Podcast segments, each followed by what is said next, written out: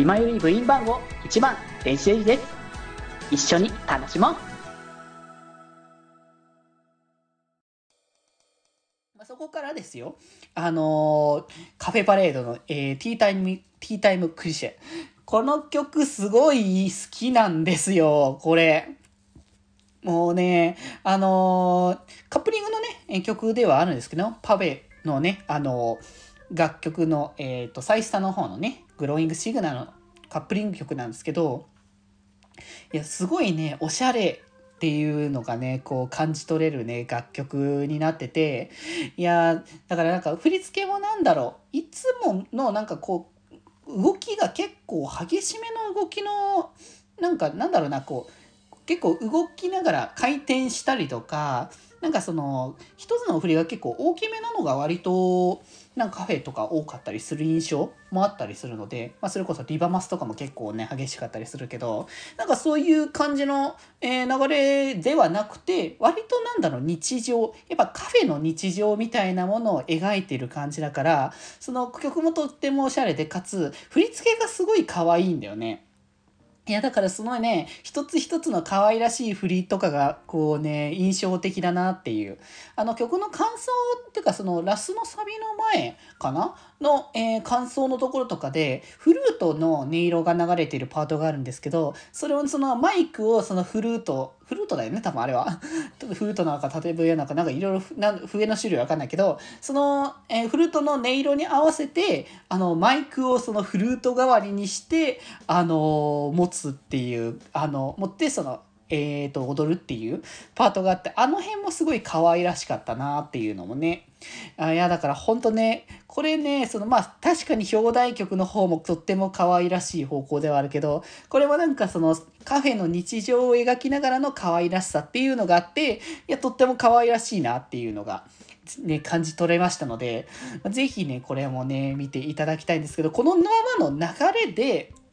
連続で、えカフェは連続の形でミュージアムジカの披露って形で、まあ、前回の6ライブツアーで初めて、まあ、ミュージアムジカ初披露って形になって、今回、えーまた久しぶりの、久しぶりでもないけど、えっ、と、6ライブぶりの披露っていう形で、いや、ミュージアムジカは楽しくて、やっぱね、盛り上がれて、まあ、歌詞がとってもいいっていうのは相変わらずなんですけど、とってもね、可愛らしいんです。やっぱね、あの、ステージで見ていて、あ、とっても可愛くて見ていて楽しい曲っていうのを感じれるのが純粋に好きだし、まあその、最初はその、えっ、と、メインステージから出てきて、その後でその、センターステージが、の来て、みんなでわちゃっとなって最後終わるっていう、あの感じがね、とっても楽しくて、いやー、本当に各ユニット楽曲がそれぞれ来てからの合同曲でもうこの盛り上がりを感じさせてもらえるっていうところで、えーここまでが、まあ、前、えっ、と、前半の、前半の前半っていう言い方ちょっと変な話だけど、前半パートの、えっ、と、さ、まず1パート目だね。で、ここから、えっ、と、後半パートの方に入るんですけど、まあ、ここまでで、えっ、と、まあね、各ユニットの楽曲、それぞれ、えっ、と、揃ってたりとか、2人以上揃ってるところは、あの、全部披露したっていうところで、まあ、全部じゃないね。えっ、と、クラファ以外披露したっていう形になったんで、まあ、そりゃあね、ここでクラファ披露するよねっていうところで来て、ここからは、えーと、クラファのソロ3連続という形で、クラファソロ曲をあの一気に3人分まとめてっていう。いや、そりゃやるとは思ってた。正直、ライブをやる。そして、こう CD が出てた。で、えークラファが全員揃ってますっていう流れだから、まあ、両日どっち、両日というかどっちかの日付では確実にクラファやるだろうなとは思ってたんですけど、いや、連続で来たね、これはね。ということで、Go Next、えー、天峰修の、えーソロですね。いやー、あの、なんだろうな、ステージを見ていて、やっぱね、伊勢湯の本当ね、こう、堂々としたパフォーマンスを見てて、なんだろう、週見ててそう思うところもそうなんだけど、なんだろう、クラファってやっぱ、週がいるからこそ成り立つんだろうな。この堂々とした姿勢とこの、なんだろう、この自信に満ちた、こう、様子というか、そういう部分が、あ、やっぱその導く自分が世界を変える音楽で世界を変えるっていうっているだけのこう自信っていうものを感じたしやっぱ本当にそんなステージ経験自体ね前回のライブぶりぐらいな話なわけだからそれでここまでこう見せつけられるっていうのはやっぱその実力とかその頑張りもあるし実力もあるしこうそういうものかなっていうのをつくづく感じてていやとっても良かった。なんかこう振りが結構なんだろうちょっと独特な振り付けも結構あったりとかしつつなんかそのそれこそ作曲っていうところだからヘッドホンとかなんか DJ 的なプレイみたいな感じの動きだったりとかそういうのがやっぱキャラらしさっていうのを感じさせてくれるあのパートだったなっていうのがあっていやすごいなんか見ていてあのクラファはやっぱしシューがいるからこその安心感を持てるんだなっていうのを感じさせてくれたなって思ったし。でそこからのえっ、ー、と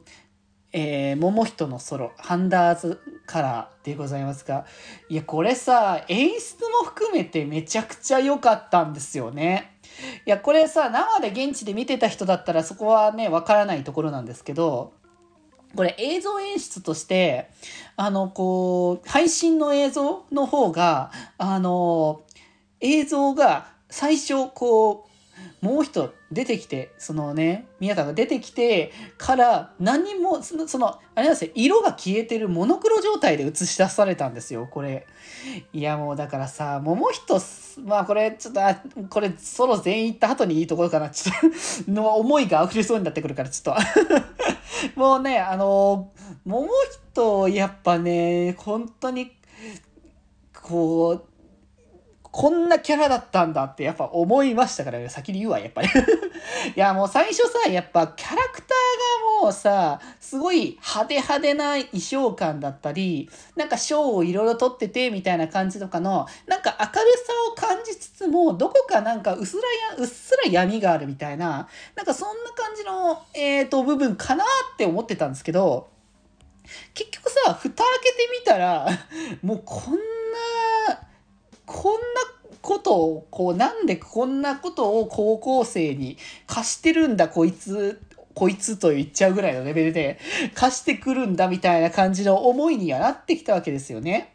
だから本当にその自分自身には色がなくて、で、これがそのプロデューサーとのこう出会いとか、まあ、クラハとの出会いの流れ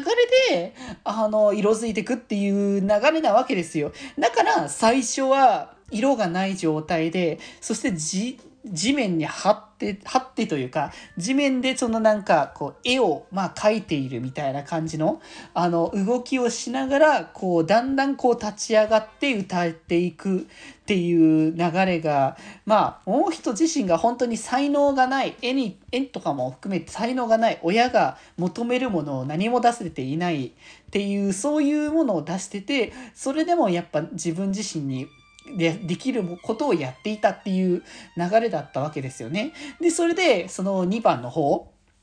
になって、あの、プロデューサーとの出会いとかに、こう、で、会ってから、こう、映像の演出として、あの、モノクロだったところから、色がだんだんついてくるっていう演出を見たときに、うわー、これは、これはね、なんだろう、はい、生で見る良さもあるけれども、これは映像演出として見た時の良さが抜群にあったけど、こんなのこう、担当の人が見せられたらひとたまりもないなっていう思いになるぐらいには感情爆発させられるなって思って。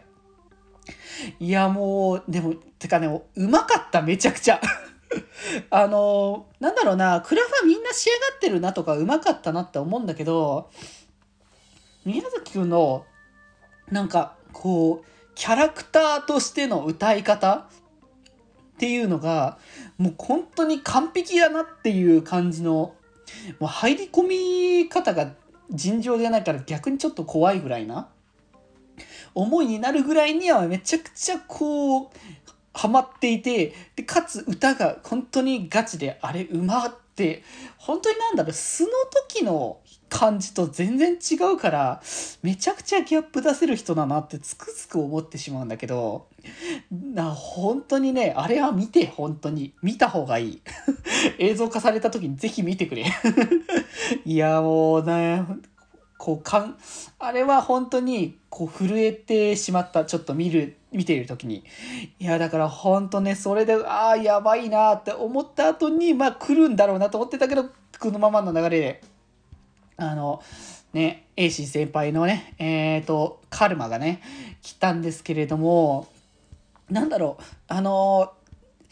桃人のこう見た感じのものとかと歌っていうものの見せ方っていうのもあったんだけどなんか僕このステージでなんだろうな一番キャラ感じたかもしれないあのエイシー先輩が。あのすごいだから大塚さんのなんかその立ち振る舞いというかそういうのが全てこうエイシン先輩だなってなんだろうな、しみじみ感じてしまうぐらいに入ってたな、このキャラクターがっていう印象だったんですよね。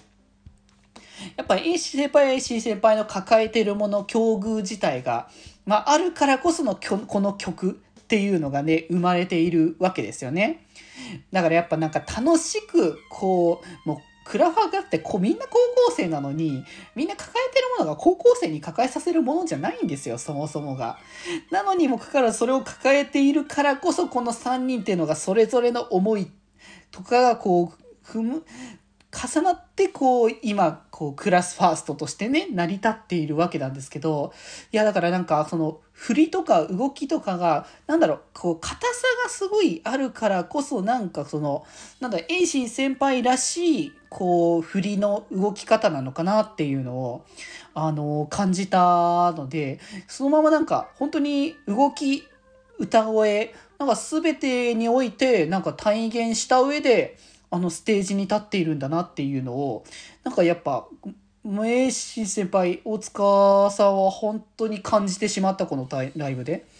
実際大塚さんなんかねあの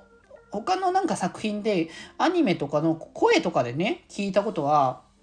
実際あったんですけど、なんかライブステージとかっていう形で見たことはほぼほぼなかったから、だからどんなもんがこう出せるのか。まあ、正直そのクラファでやってる時は3人ともすごい、あの、すごい人たちがやってきたなっていうのを、あの、感じさせてもらったんですけど、でも、なんかソロで立った時に改めて良さを感じたっていうのは、なんか今回のステージの良さだなっていうのをね、改めてね、あの、見せつけられたなって思いましたね。いや、ソロ3人とも改めて本当に良かった。いや、もう絶対ね、クラファ